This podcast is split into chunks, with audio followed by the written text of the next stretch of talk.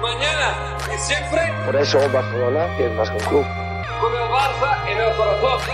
Muchas críticas vienen de hipócritas que dicen que son del Barça y no lo son. Som el millor club del diguin el que diguin.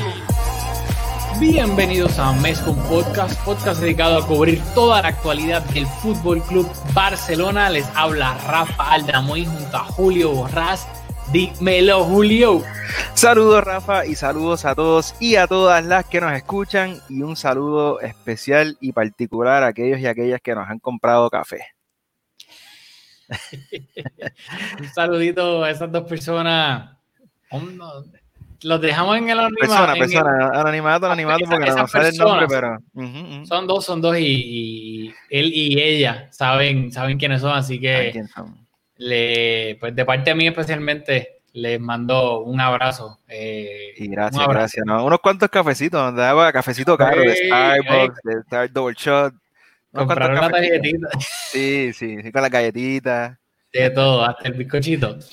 Eh, dicho eso, de nuevo, acá les queremos recordar, estamos haciendo el chiste y toda la cuestión, pero lo pueden ver aquí abajo para las personas que están viendo en YouTube. Y si nos están escuchando también, recuerden que nos pueden apoyar aquí, miren, Buy Me Coffee. Es sencillo, o sea, pueden hacer una aportación una sola vez, no tiene que ser algo recurrente ni nada. Y al final del día, nosotros les hablamos, claro, eso es para costear el, StreamYard, que se pueda ver bonito, como lo pueden ver aquí, que darle las gracias a Julio que está festivo y lo puse aquí de acción de gracias.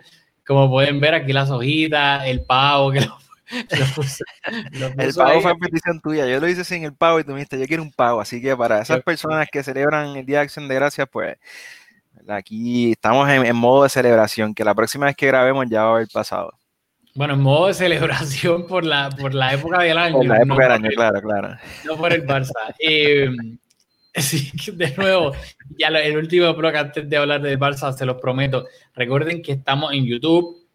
Vayan al canal, rieguen la voz, díganle a todo el mundo, de, eh, todo el mundo, denle al botón de subscribe. De esa manera nos van a ayudar un montón. Y también seguimos en audio, eh, Spotify, iTunes, eh, denle subscribe también. Y en Facebook, de nuevo, un, ni un abrazo, un beso a toda la comunidad de este baby boomer de Facebook o no sé, en verdad estoy, hablando, estoy relajando, pero a quien sea que nos ve, toda la gente que nos está viendo en Facebook, un abrazo.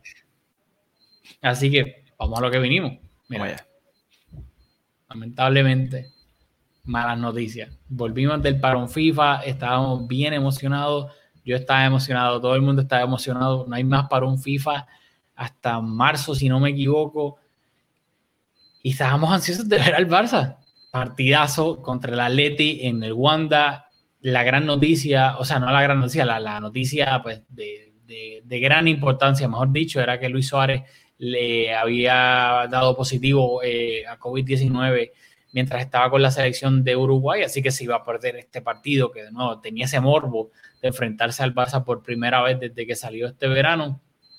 Y el Barça pues, llegaba a este partido con, un aliciente de que el Madrid había empatado contra el Villarreal en Villarreal, que de nuevo, el Madrid no es que estaba primero, ni segundo, ni tercero, pero vamos a hablar claro, el Barça y el, rival, eh, y, el, y el Madrid son rivales mutuos, que por más que ahora mismo uno esté como el Barça número 12, etcétera, eh, eh, es bastante probable pensar que, que, ambos son los que van a terminar peleando por la liga, por lo general. No sé si pasa este año, que hay bastantes indicios de que tal vez ese no sea el caso, pero el Madrid había empatado y si el Barça le quitaba, eh, le ganaba al Atleti, lo cual podía ser y uno esperaba que hiciera, pues le iba a recortar puntos a su segundo rival en teoría.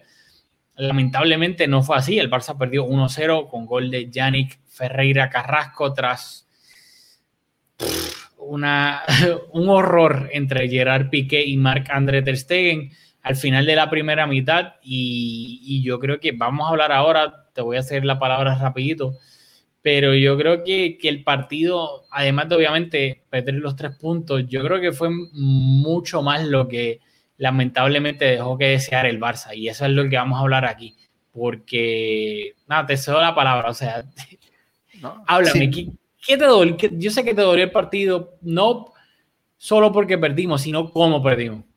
No, de acuerdo. O sea, si al final del partido nos encontrábamos un puntito por ahí en una jugada aislada, pues igual nos íbamos a quedar con la misma sensación, aún habiendo empatado o aún habiendo obtenido los tres puntos eh, que no los merecimos. Así que sin duda que el juego, la imagen que dejó el equipo fue lo peor de, esto. Obviamente los tres puntos, estamos, estamos aquí siendo un poquito demagogos, pero realmente la imagen que dejó el club fue, el equipo fue fatal. Y lo que más a mí me... Nosotros tenemos que ser honestos, tú y yo nos pasamos hablando cuando tratamos de ver al, Atleti eh, para ver cómo le va a Suárez y tal. Y es un equipo que cada vez que lo vemos, estamos conscientes de que viene en una buena racha, no solo de, de, puntos, sino que también de juego. Joe Félix venía ah, entrando a este partido, eh, enrachando algunos buenos partidos.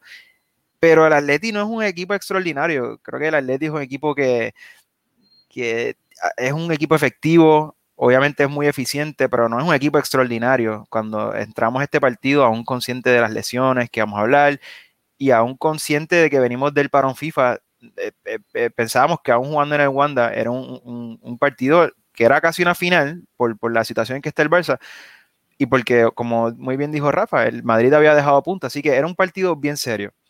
Pero el Atlético no, es un, gran equipo y que un equipo de ese nivel, que es un muy buen equipo, pero no creo que es un equipo excelente, no haya dominado como nos dominó, nos dominaron en todas las fases del juego, en las transiciones, Carrasco parecía, yo me estaba preguntando qué posición estaba jugando, si estaba jugando de extremo, de lateral, de carrilero, porque lo mismo le, arrebataba el balón a Dembele, que recibía el balón detrás de Sergi Roberto, pero ¿qué posición juega Carrasco? O sea que es un equipo que en las transiciones nos superó, pero por mucho, y nos dominaron. Y duele ver a tu equipo de nuevo caer, porque cuando perdimos ante el Bayern, pues es un equipo que considerablemente superior, por lo menos en, ese momento era un equipo bien superior al Barça, pero este Atleti no es un equipo superior a nosotros, yo, yo creo que nosotros tenemos, aún con las lesiones de nuevo, la capacidad de, de pelearle un poco más y de nuevo, lo que, lo que el Atleti, la manera en que nos pasó por encima, a mí me, me supo bastante mal. Pues y honestamente, rápido, la alineación del Barça para, los que no, la saben, eh, marca André Ter Stegen en la portería, defensa de cuatro, Jordi Alba de lateral izquierdo, la pareja de centrales titular, Lenglet eh, Piqué, Sergi Roberto de lateral derecho, Serginho Des estaba, Kuman en el banquillo, el doble pivote que todos veníamos pidiendo porque Busquets se lesionó con España. No todos, no todos. Bueno, la mayoría, yo me incluyo, Pjanic y Frenkie de Jong Em, por la banda izquierda estaba Pedri, por la banda derecha Dembélé, de media punta y delantero centro, en teoría empezaron, Griezmann empezó de 10, Messi de 9, pero se iban intercambiando, etcétera, etcétera. ¿A ti te gustó la alineación que sacó Kuma? A mí me gustó la alineación y realmente no había mucho para escoger. Yo creo que ah, quizás habían dos posiciones, que era la del lateral derecho, entre Sergi Roberto y Dest. Ahí creo que quizás había un poquito de duda. Y en el extremo, habían dudas para los fanáticos porque nosotros no vemos cómo está entrenando, no sabemos con qué nivel físico tenía Coutinho, pero creo que la otra duda, si había alguna, era entre Dembélé y Coutinho, así que en general fue bastante en línea de lo que esperamos. Y lo esperamos porque curiosamente Pedri jugó ante la Juventus, jugó ante el Madrid y ahora jugó ante el Atleti, o sea que en lo que esta temporada recién comienza, pero en lo que va de temporada, las tres finales, como quien dice que hemos tenido los tres partidos más importantes, Pedri ha sido titular. Así que yo lo habíamos hablado y lo publicamos en Twitter. Nosotros esperábamos que, Pedri fuera titular. Y si tú me dices a mí, y estoy seguro que a cualquier otro fanático del Barça, la temporada pasada, cuando se anunció que, habíamos comprado a Pedri, que en los partidos más importantes de la temporada Pedri iba a ser titular, pues poca gente nos hubiese creído. Así que yo creo que eso resalta bastante la confianza que le tiene Kuman a Pedri. No, e, estoy de acuerdo contigo, como que viendo, ¿cómo te digo? No sí estoy de acuerdo que no, no había mucho de dónde escoger en el sentido de que viendo cómo Kuman venía alineando al equipo, pues claramente no era de esperarse que Trincao fuese titular. Lo de Dest, yo fui el que lo puse en Twitter, pero más bien, como dije, era wishful thinking en el sentido de que es bastante probable que juegue Sergi Roberto porque viene jugando. Em, y, la otra duda era esa de Coutinho, de que sabíamos que ya estaba, tenía la alta médica, pero no sabíamos si iba a estar de titular o si, o si cómo lo iba a dejar en el banquillo. Y al final del día, yo creo que el problema, por lo menos lo que yo vi en fase ofensiva, es que no hay desequilibrio. Literalmente, el único desequilibrio que tuvimos para mí fue Dembélé. el único que remotamente creó algo en la primera mitad por capacidad de desborde fue él por la banda derecha. Inclusive la jugada, yo creo que, más peligrosa del Barça en la primera mitad, ese cuando ese centro de Dembélé a Griezmann que mandó por encima de la portería de Black, pero a Messi yo lo vi perdiendo muchísimos balones, no yéndose de nadie. Pedri jugando por la banda, de nuevo, a mí no me gusta porque pienso que, que, al final del día jugamos con tres media puntas y solamente uno puede jugar ahí, porque Messi es media punta, Griezmann es media punta, Pedri es media punta y al final del día dos están jugando fuera de posición. Y yo soy fiel creyente de que está bien, los tres son grandes jugadores con una técnica increíble, pero al final del día, para tú tener un jugador, o sea, literalmente imagínate, cada jugador es un 10 en su posición natural. Y cuando tú estás sacándolo de su posición, en vez de ser un 10, por más buenos que sean, bajan, yo creo que el máximo, su techo es un 7. Y yo creo que ese es el problema, que si Pedri es técnicamente buenísimo, pero cuando lo pones por la banda, Pedri no tiene velocidad para jugar por la banda.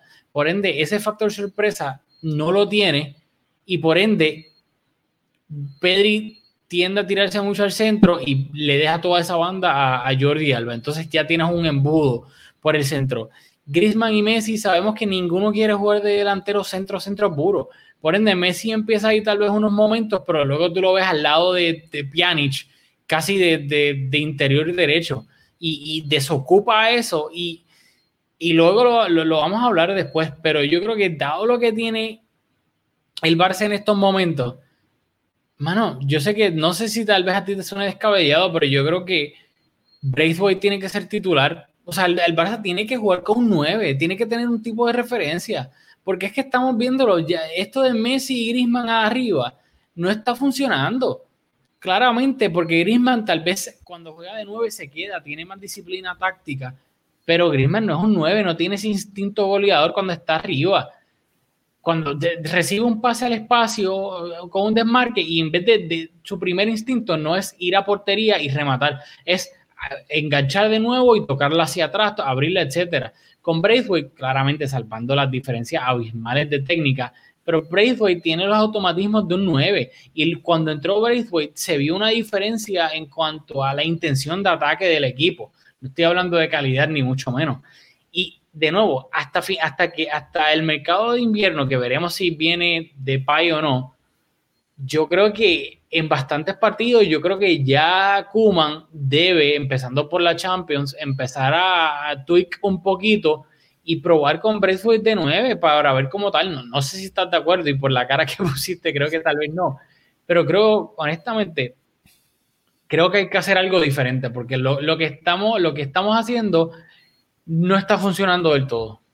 Yo estoy de acuerdo con que hay que hacer algo diferente. Creo que ese es el, takeaway principal de, lo que comentaste. Y hay diferentes maneras de, variar las cosas.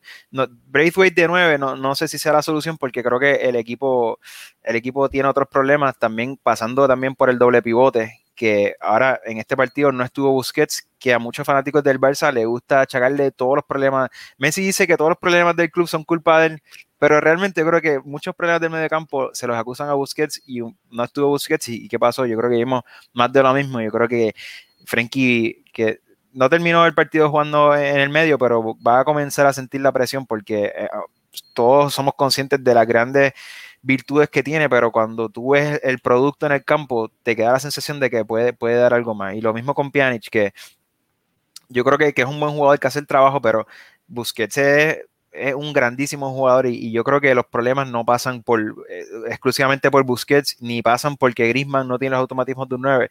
Yo creo que es más un poco la mecánica del equipo, sin duda no está funcionando. Y lo otro que quería comentar es que hablaste de que teníamos muchos mediapuntas jugando y ese embudo que se forma. Y hago, me hago eco de las palabras de Héctor Santos que nos escribió por Twitter. Y es que si tú juegas con tantos jugadores de ese perfil similar, jugadores que en principio son más jugones, que le, gusta más tener el balón al pie, no son jugadores de recibir el balón al espacio, son jugadores que, que, son jugones. Pues tú piensas que al poner a uno de esos jugadores en el extremo, tener dos un poquito por el medio, te garantizan la posesión un poco. Pues es un, trade-off que tú estás dispuesto a hacer y más porque Jordi Alba es un jugador que tiene bastante profundidad, te puede rellenar ese espacio pegado a la banda, así que no pierdes del todo presencia por la banda, pero tú dices, contra, si pongo todos estos jugadores de este perfil y me garantiza posesión, pues yo creo que es, algo que se puede negociar y que un técnico puede bregar con eso, pero si entonces no tienes la presencia por las bandas, no tienes esa peligrosidad por las bandas, el Barça dominó la posesión, pero si tú te pones a pensar cuántas jugadas largas el equipo fue capaz de tejer eh, y en, base a la posesión, cuántas veces vimos al equipo tocando en, el campo del Atleti, no muchas. Así que tenemos jugadores que tienen un perfil, pero el equipo no juega de esa manera. Así que, no sé, yo creo que, ah, mecánicamente el, equipo, el equipo está, tiene muchas carencias y, y Kuman tiene, tiene mucho, mucho trabajo. No, yo estoy de acuerdo de que con eso sin duda, pero aún así dentro de lo que y mencionó Braithwaite, eh, cosas así, no estoy diciendo que ninguno de ellos ni, ni claramente, pero obviamente se ha visto que aún sin Busquets el, el Barça no está funcionando. Pero claramente yo creo que yo prefiero mil veces a Pjanic y a Frenkie en estos momentos que Busquets. Yo creo que Busquets agudiza los problemas que tiene el Barça, que no son solamente, no es solamente él, pero yo creo que él, no ayuda para nada. Em, y lo mismo digo de Sergi Roberto.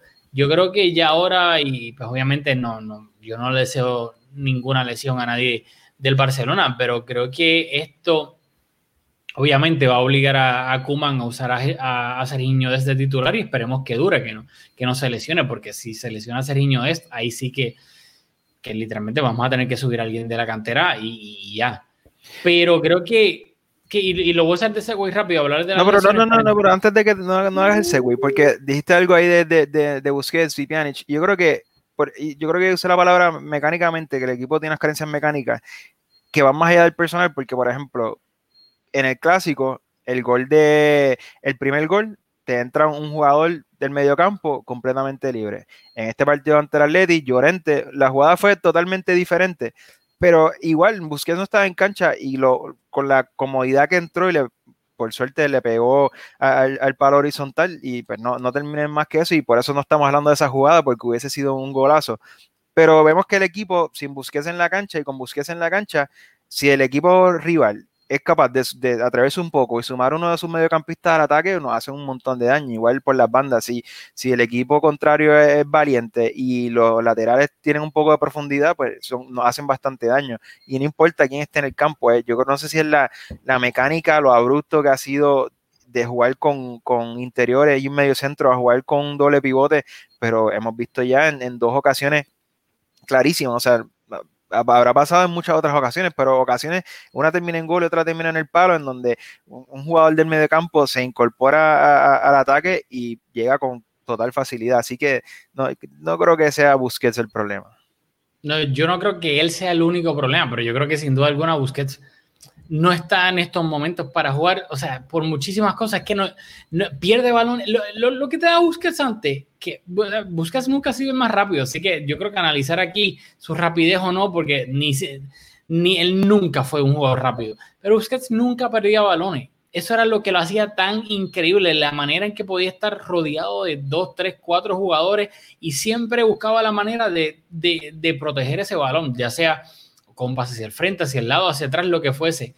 Pero ahora, la, cantidad de pases que Busquets está eh, dando mal. Para colmo, los balones que está perdiendo cuando le pasan el balón a él, la cantidad de balones que pierde, que era algo impensable antes.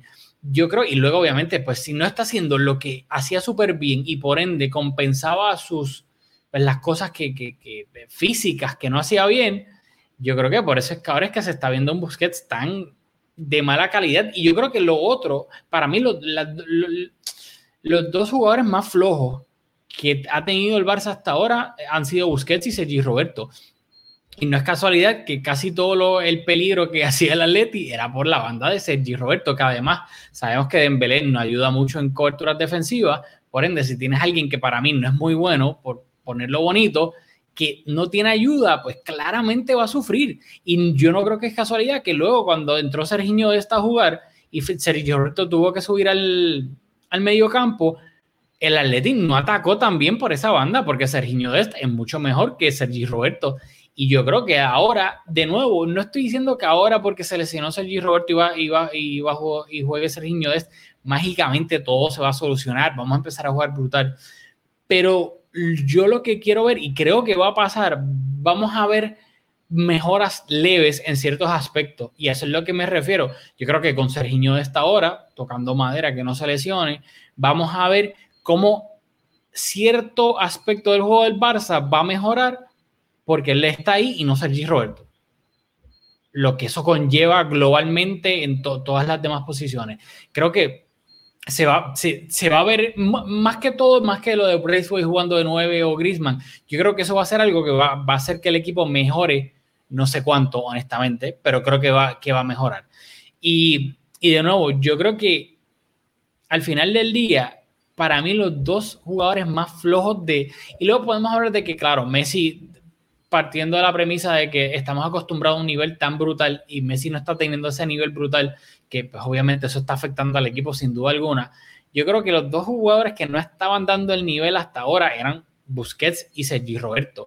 Y vamos a ver ahora que los dos no van a estar por lo menos por los próximos dos partidos, uno pensaría. Bueno, obviamente Sergi Roberto va a estar fuera muchos meses, Busquets no sabe cuánto le quede, eh, probablemente no juegue los próximos dos partidos mínimo.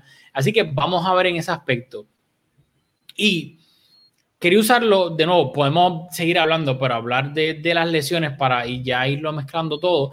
Pique, obviamente, una jugada pues, lamentable, le cayeron encima eh, de las rodillas, lesionado, probablemente va a estar fuera varios meses, no sabemos exactamente cuánto.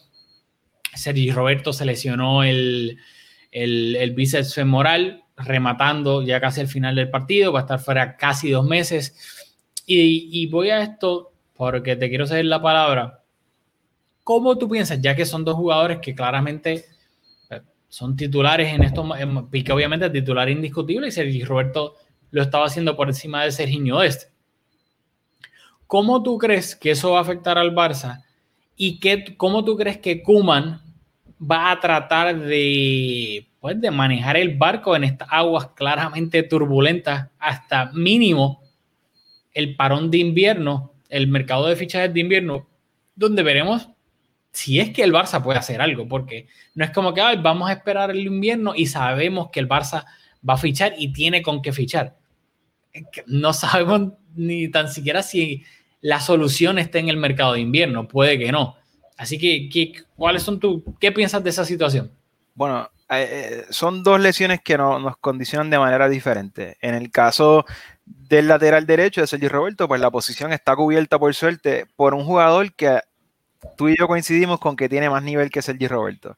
Así que pues el equipo pierde la, la veteranía de Sergio Roberto, su polivalencia, que te puede jugar diferentes posiciones, yo creo que la mejor posición de Sergi Roberto en el Barça, yo creo que Sergi Roberto sería un gran medio, mediocampista en, en, otras ligas, en la Premier, por ejemplo. Yo creo que Sergi Roberto en el Liverpool sería un gran mediocampista. En el Barça, su mejor posición es de lateral y Des creo que nos da más en ambas fases del juego.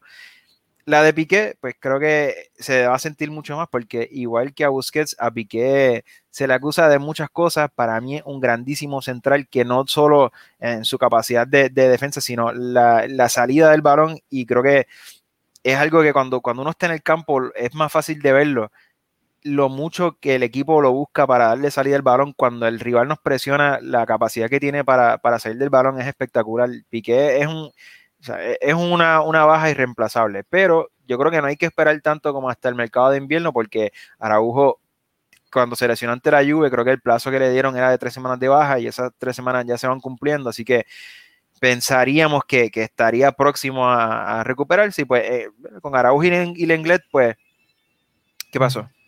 Que con Araujo eh, leí de nuevo, acá me, me pueden corregir, pero creo haber leído que todavía que es verdad, los, plazos, yo pensé exactamente lo mismo. Yo dije, tal vez Araujo ya estaba por volver, perfecto, no hay problema. Pero leí, creo que si fue Mundo Deportivo, si no me equivoco, que aparentemente, no me, no me preguntes cómo, le quedan como dos semanas todavía. Porque parece que, el, que la rotura fue más grande de lo que se pensaba. De acuerdo, pero que no, o sea, creo que no hay que esperar el mercado de invierno a fichar un central, creo que llegaría antes de, tengo que ver el calendario, pero pensaríamos que, que por lo menos las últimas jornadas quizás llega. Un Titi, pues es evidente que no cuenta porque es como un poco misterioso, pero yo creo que, que un Titi médicamente podría jugar. Yo creo que no tiene ninguna lesión física que le impida jugar, yo creo que es un asunto más de que no cuenta para el técnico, que llegó y nunca le gustó, no sé si es una cuestión de feeling, no, no, sabemos eh, cuál es el asunto. Eso pues, podría ser reversible, porque nuevamente si, si, no es físico, pues podría ser reversible y un Titi ha tenido un gran nivel, que ya no ni cerca de ese jugador, pero o sea, un Titi es, un jugador capaz de, de, de llenar esa posición hasta, de nuevo, hay que ver cómo está y, qué ha pasado, porque ha sido todo un poco misterioso, pero, o sea, un Titi no cuenta. Así que yo creo que hay dos opciones, o subir un jugador del filial, y ahí no me voy a meter porque no, no, no me consta el nivel que tienen los jugadores que se, que se habla que podrían subir, o bajar a, a Frankie de Jong a jugar esa posición de central. Y eso abre otra gama de, de, de, condicionantes, como por ejemplo, porque hablamos de que Busquets está lesionado, pues entonces si pierdes tus dos jugadores titulares en esa posición, Busquets por lesión, Frenkie ocupando la posición de Piqué, pues te deja solamente a Pjanic. Y eso abre un montón de posibilidades interesantes porque tampoco es que Frenkie, yo creo que Frenkie siempre tiene que ser titular. Aún creo que, creo que no está jugando bien, pero si yo fuese el técnico, yo lo pondría siempre. Pero te abre unas una opciones interesantes y yo creo que te vi en Twitter, no reaccioné, pero te vi en Twitter hablando de Ricky Push. Yo creo que Ricky Push no tiene nivel físico para jugar de, en, un doble pivote. A mí me encantaría ver a Ricky Bush teniendo algunos minutos jugando de, 10, pero yo creo que el jugador que está hecho para ocupar esa posición es Aleñá, que tiene un poquito físicamente, tiene un poquito más. A mí me gusta mucho Aleñá, así que creo que si Kuman se, se, va por la opción de bajar a Frenkie, Aleñá es el jugador que, debería de acompañar a, a, en, en el medio campo. Qué bueno que trajiste eso porque creo que es un punto bien importante y es el efecto dominó que todas estas lesiones o bajas van a tener porque de nuevo lo de los centrales afecta que entonces Frankie es bastante probable que juegue de central. Por ende, al no estar Busquets, Sergi Roberto, que era otro que podía ocupar ese doble pivote, tampoco va a estar. Por ende, Pjanic y quién más que inclusive ponle que no pongan a Frenkie de central, que pongan a Mingueza, que viene estando en el banquillo con el equipo central del B, ponle que en lo, Araujo no está y, y Kuman decide apostar por Mingueza y Lenglet.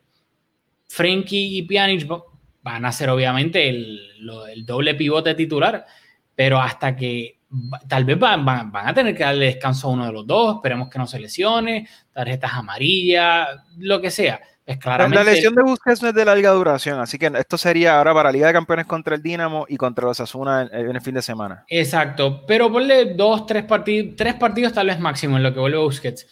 Y que llegue a pasar algo, pues claramente las dos opciones son Aliñá o Ricky Bush. No hay más nada para ese doble pivote.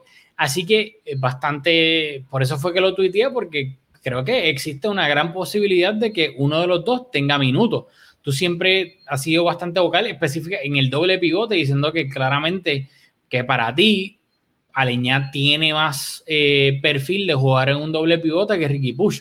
Eh, a mí me resultó curioso unas declaraciones que dijo Kuman, creo que fue antes del partido, que le preguntaron por Ricky Push y dijo que, es que las, declaraciones de Kuman antes sobre Ricky Push había sido pues que le dijo que lo iba a tener difícil, que lo exhortó a que saliera cedido, pero que de nuevo que iba a tener la oportunidad de ganarse minutos en los entrenamientos, etcétera. Bastante neutral, sin mojarse. Pero le preguntaron antes del partido contra, contra el Atleti y fue un poco más, yo creo que dando un poco más de esperanza de que tal vez podía tener minutos porque dijo que se viene, que le gusta cómo viene entrenando, que viene entrenando bastante bien, más o menos estoy parafraseando un poco. Así que va a ser bien interesante ver, porque si claramente Frenkie termina siendo pareja de central del inglés, entonces, es, Pjanic y quién. Y Aleñá, ponle que estoy de acuerdo, físico, cuestión, etcétera, que es Aleñá. Pero uno de los dos se lesiona, una roja por descanso, tal vez en Champions, que tenemos pues bastante encarrilada esa, el primer lugar. Como quiera, obviamente todavía falta la segunda vuelta de la fase de grupo. Ricky puede tener minutos. de, en el doble pivote. Tal vez nos sorprende y lo pone de 10. No, no, no sé qué vaya a hacer Kuman, pero uno pensaría que sería en el doble pivote por lo que se viene visto, porque para poner a Ricky Puig media, media punta, pones a Messi, pones a Griezmann, pones a Coutinho, pones a Pedri. Así que, debido a las circunstancias y el overbooking que hay de media punta, creo que el único chance, aunque no sea su posición más ideal, sería en el doble pivote de, de, Ricky. Sí que yo no, sé que me extendí un poco acá, pero yo creo que eso va a ser lo, lo más interesante de todo esto, va a ser cómo Kuman en los tres, cuatro partidos que, que vienen a continuación maneja ese, ese centro del campo. Y yo creo que ya pues, vamos a tratar de hacer un récord de, de, de, ir wrapping up un poco este episodio. Ah, vamos, hay que, hay que hablar del, del gol. Yo creo que, que, no podemos. Yo lo mencioné, eh, pero hago, coméntalo tú. No, simplemente destacar dos cosas. aquí hubo dos errores graves. Primero, Piqué, que yo creo que un gran central es capaz de tomar esas decisiones, de, de, de abandonar su posición, adelantarse, cortar la jugada y ¿verdad? con la confianza que, que, se tienen esos grandes centrales, pues eres efectivo, desplaza, eh, despeja ese balón y ahí muere, ahí muere la discusión. Hay centrales pues que no tienen esa capacidad y pues son un poco más conservadores y aguantan más su posición. Si te rifa es un, deja al equipo tan comprometido que no hay opción. Piqué, el primero que se equivoca, creo que, tiene el nivel y la capacidad de, solventar esa jugada, pero cuando va, no sé si, sintiendo la presión de rival, no sé, deja el balón, en, que, que, deja al equipo en una, en una posición bien comprometedora. Lo de Piqué fue un horror. Lo de Ter Stegen también, o sea, abandonar su posición y nuevamente, si tú te tienes la confianza y eres capaz de hacerlo, y pues le, llegó al balón, no fue un asunto de que me dio mal el balón, sino que cuando, cuando llegó, pues Carrasco fue más listo y, le pasó el balón por debajo de los pies. Son dos horrores imperdonables, conscientes de que son dos jugadores que individualmente cada uno era capaz de, terminar con esa jugada, eh, eh, cubriendo el error de Piqué y tal, no pasó. Pero algo que, que se está comentando bien poco es la, o sea, Carrasco. Primero, el, la capacidad que tuvo para, identificar y, y, recibir el balón a la espalda de la defensa. Lo otro, Correa. Identificar que Piqué fue el jugador que abandonó su posición y poner el balón perfecto en la posición que Piqué abandonó. Yo creo que, eh, aparte de los dos horrores, el control de Carrasco cuando recibió el cuando le, le, ganó el balón a Ter Stegen y luego la definición, yo creo que que se combinaron dos horrores, que obviamente pues no, no vamos a abundar mucho sobre ellos porque todos, todos, todos estamos claros, pero a mí yo creo que, que también tiene mucho mérito eh, lo de Correa y lo de Carrasco, y Carrasco que es un jugador que en el Madrid como en su primera etapa con el, con el Atleti fue un descarte, y luego yo creo que es un, yo no veo tanto al Atleti, pero por eso, y aún cuando volvió, no es un jugador que, que, que tiene mucha mucho protagonismo en el equipo, creo yo. No soy fanático del Atleti, pero me, corrige. Pero contra nosotros siempre nos mata. Contra nosotros siempre juega súper bien. Es, frustrante que un jugador que no te espera, tú te esperas que Joao Félix, que nuevamente venía una racha de partidos buenísimo, con buenas sensaciones, tú te esperas que Joao Félix tenga su partido que, que despunte, pero Carrasco consistente, bueno, consistentemente, los últimos dos partidos nos ha hecho dos partidazos. Y nada, quería nosotros somos bien Barça céntricos, pero resaltar que también el rival tiene, mucho nivel y las dos acciones de, de Correa y de Carrasco fueron espectaculares también. Sí, o sea, fue, es lo que hice, fueron dos horrores de Piqué y de Ter Stegen, pero no fueron dos horrores que luego, gracias a eso, se quedó alguien solo frente a portería y simplemente empujó el balón. O sea, para tú haber aprovechado los dos horrores que claramente lo fueron, el nivel de ejecución técnica y, e inteligencia del Atleti, o sea, que, que, de nuevo, no es para justificar a Piqué ni a Ter Stegen, pero para que el Atleti metiera ese gol, luego tuvieron que individualmente ocurrir unas, unas acciones que fueron, las, las, hicieron a la perfección. O sea, el, el toque de Carrasco con el empeine para pasársela por debajo a Ter Stegen, cuando tú lo ves en cámara lenta, por, favor, Fue, fue, una gran jugada y luego la, la, calma de definir corriendo a esa velocidad, de nuevo, pues, fue el chapo. O sea, es la primera victoria del Cholo contra el Barça en la liga. Partidos, 17 intentos. Creo que este fue el, partido 18. al final del día, el Barça está obviamente atravesando por un momento difícil. Y, algo rápido para eh, que quiero terminar antes de, los 40, que por lo menos yo, y yo lo venía resaltando, y es que para mí pues el Barça venía jugando bien, creando ocasiones claras de gol, dominando al, al, rival en ese aspecto, pero estaba fallando en la definición, que siempre era el, ah, la misma historia siempre, el Barça no define bien, no define bien. Pero es que contra el Atleti, de nuevo, fue para mí Dembélé y más nadie. O sea, Messi, don't get me started. Griezmann, Nacarile del Oriente, y lo tuiteé en el sentido de que si en papel tus dos mejores jugadores, que por nombre son dos cracks mundiales, y tú puedes argumentar que fueron probablemente los dos peores del partido, Griezmann y Messi, tal vez. Eh, claramente es difícil competir en ese sentido porque si tus dos jugadores que en teoría están llamados a hacer la diferencia por la razón, por la, en los aspectos que sea. No vamos a entrar de nuevo ahora aquí 10 minutos más. Y, y, no tan solo es que no lo hacen, es que no juegan bien. Y el único que agarraba el balón se iba de alguien y de Embelé, que algo que criticábamos siempre y yo lo critico mucho es que cuando tiene que asociarse y pasar el balón lo hace mal. Y en este partido, la primera mitad, para mí de Embelé estaba tomando las decisiones correctas, estaba gambeteando cuando tenía que gambetear tocando hacia el centro cuando tenía que tocarlo y bien, encontrando a Pedri, a Messi o a Griezmann. Pues de nuevo, o sea, Dembélé para mí fue lo, lo único bueno de, de, de este partido, del once titular. Luego también, que ni lo mencionamos, pero vamos a ver si tal vez Kuman, en vez de adoptar eso de poner a un media punta por la banda y nada más tener un extremo puro, toma la decisión que de nuevo a mí me encantaría que lo hiciera, de jugar con Dembélé y con Trincao. Dos extremos puros para tratar de abrir el campo un poco, aunque obviamente los dos tienden, si Dembélé juega por la izquierda y, y por la derecha, que es lo que pasaría, ambos tienden a ir hacia adentro, pero aún así con todo eso tienen la capacidad de llegar hasta la línea de fondo, que no la tienen un Griezmann, un Messi o un Pedri en ese sentido. Que de nuevo, yo creo que las dos cosas los próximos tres partidos para mí que yo estoy looking forward, obviamente Seriño es que va a ser titular, ver si Aleña o Ricky Push tienen minutos en ese doble pivote y ver cómo Kuman gestiona los, los extremos, a ver si se atreven uno con otro partido con Dembélé y, y, con Trincao. Inclusive, lo estoy tirando, es bien poco probable, pero con Conrad. También quizás. Y dijiste una palabra ahí, competir, y yo quería no quería terminar sin decir que el Barça jugando a este nivel, yo creo que no podemos competir en la liga, no podemos competir en Liga de Campeones, así que en ese sentido, por, no por el resultado, porque el resultado se, la liga es larga, pero por el fútbol yo creo que no podemos competir ahora mismo en ninguna de las competiciones que, estamos disputando. Y lo otro que quería decir es que Kuman llegó, limpió la casa, sacó, algunas vacas sagradas, algunos le gustó más, algunos no gustó menos, pero lo hizo, se le aplaudió. Cambió el sistema de juego, un 4-3-3 a un, 4-2-3-1, que algunos pensábamos que se ajustaba más al perfil del equipo, se le aplaudió. Apostó por los jugadores más jóvenes, que era algo que, todos veníamos pidiendo y, y hemos visto la explosión de Ansu, también se le aplaudimos.